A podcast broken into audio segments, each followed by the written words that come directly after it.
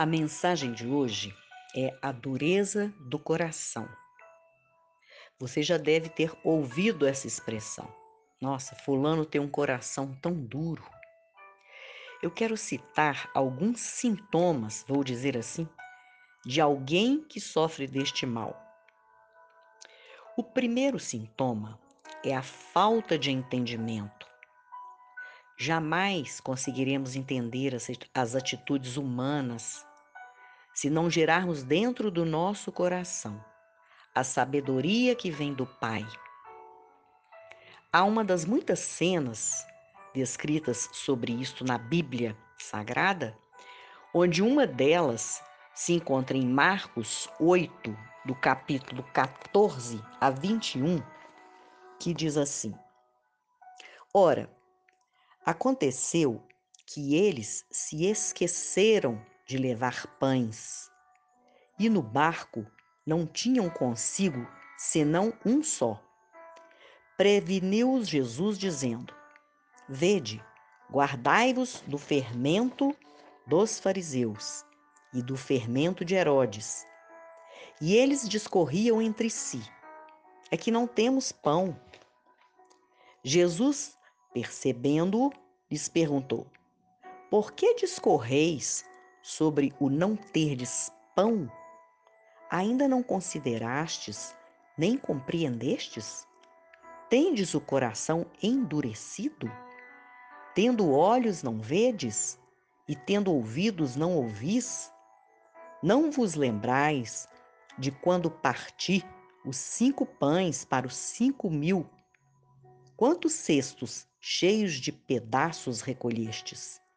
Responderam eles: doze. E quando parti os sete pães para os quatro mil, quantos cestos cheios de pedaços recolhestes? Responderam, sete. Ao que disse Jesus, não compreendeis ainda? Então, nesta passagem, Jesus lhes mostra o que é ter um coração endurecido. Os discípulos caminhavam com Jesus, viram o milagre da multiplicação. Mas o que passou, passou. Era, que se, era como se não considerassem mais e nem compreendessem o agir de Deus em meio à dificuldade. Voltaram a olhar as circunstâncias. E assim caminha a humanidade o coração se endurece cada vez que o tempo fecha, que a escassez aparece, que a dificuldade bate à porta, porque uma certa época Deus já fez, já agiu. Isto é falta de entendimento. Isto acontece conosco. Outra situação de um coração endurecido é a amargura e o ressentimento. Alguém nos fere, e ao invés de buscarmos a limpeza da ferida e o remédio para a cicatrização, que é a oração e a liberação do perdão, não. Na mesma hora, coração endurece, resmungamos, criticamos, remoemos aquele mal dentro de nós, causando uma verdadeira indigestão emocional em Efésios 4, 31 e 32, está escrito: livre-se de toda amargura, indignação e ira, gritaria e calúnia, bem como toda maldade. Sejam bondosos e compassivos uns para os outros, perdoando-se mutuamente, assim como Deus perdoou vocês em Cristo. Então, isto quer dizer que se alguém me ofender, me ferir, me humilhar, eu devo ter uma atitude de um trouxa, um fraco, um bobalhão, que são as expressões populares que a gente ouve? Claro que não. Mas o que você não pode é, naquele exato momento, dar vazão ao pecado. A ira é permitida, que é o momento de raiva, às vezes até extrema. Mas o que você não pode é dar vazão à ira. Em Salmo 4, Salmos 4, versículo 4 diz assim: Irai-vos e não pequeis. Então, respire fundo. Busque neste exato momento exercitar o amadurecimento do domínio próprio, da mansidão, e pense que Deus exalta os humildes e resiste ao soberbo. Libere o perdão para que este veneno que você recebeu não endureça o seu coração. Porque se você não tiver essa atitude, você comete o isolamento de Deus e de outros. Sabe por quê? A amargura é uma raiz profunda que gera ódio e incredulidade. Quantas vezes eu já ouvi, tô cansada de ser legal, de abrir mão, de fazer o papel do deixa disto, ninguém está preocupado com isto. Mas eu te asseguro que Deus está. E tem advogado, juiz ou médico melhor para lutar e curar em seu lugar? Lembre-se também que somos todos humanos, erramos também. E se queremos o perdão de Deus para os nossos pecados, que são os nossos erros, também precisamos perdoar, não levar em conta, não deixar o mal levedar em nós. Outro perigo de um coração endurecido é a indiferença.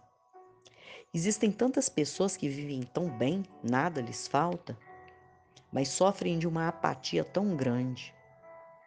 E existem os que têm um coração grato em qualquer situação. Eles têm comunhão com Deus, estão sempre em sintonia com Ele, conseguem sentir dentro de si uma chama ardente de amor ao próximo, de tristeza ao ver alguém se corrompendo com atitudes tão fracas. Outro perigo chama-se orgulho, porque são aqueles que não dão o braço a torcer, se sentem autossuficientes, poderosos demais, não se misturam, são invencíveis, incomparáveis, imbatíveis, indestrutíveis. Em Daniel 5:20 diz que o rei que toda a majestade possuía permitiu que o seu coração se elevasse por causa do seu espírito soberbo e arrogante, foi derrubado do teu trono real.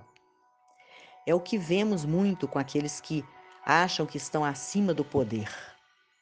Mas quando chega uma doença brava, quando chega a falência, talvez percebam o quanto o seu coração era endurecido e o quanto ele estava afastado do Pai. E o último dos, dos inúmeros exemplos que ainda teríamos para ver é se recusar a servir ou ser ministrado. São as pessoas que nunca pensam que precisam mudar, abrir o entendimento, baixar a guarda, entender e aceitar o propósito de Deus para si. Servir, se dispor, se entregar, reconhecer e aceitar também a ministração da palavra de Deus sobre a sua vida. Conhecer verdadeiramente o significado dessa importância. Em Mateus 15, 19, diz que do coração procedem os maus pensamentos, as mortes, os adultérios, a prostituição, roubos, furtos, falsos testemunhos, blasfêmia. O coração endurecido está ligado à cegueira espiritual, à falta de compromisso, entrega e confiança total e absoluta em Deus. Por isso, nos diz em Provérbios 4, 23 que de tudo o que se deve guardar, devemos guardar o nosso coração, pois dele procedem as fontes da vida, ou seja, do bem e do mal. Afinal, o nosso coração é como o reservatório de tudo que somos.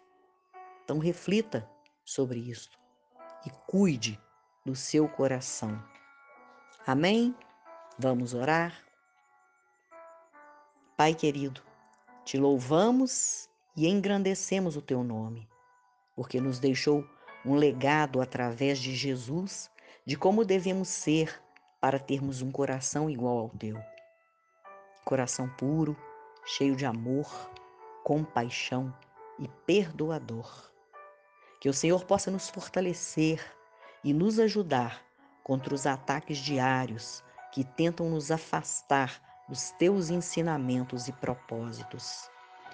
Afasta-nos da cegueira espiritual, pois a todo instante, em comunhão contigo, o Senhor se revela a nós. Esta é a nossa oração. Te agradecemos em nome de Jesus.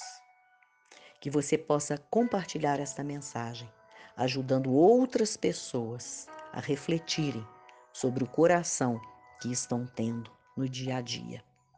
Que você seja um abençoador, uma abençoadora, para que você também receba as bênçãos gloriosas do Pai sobre a sua vida.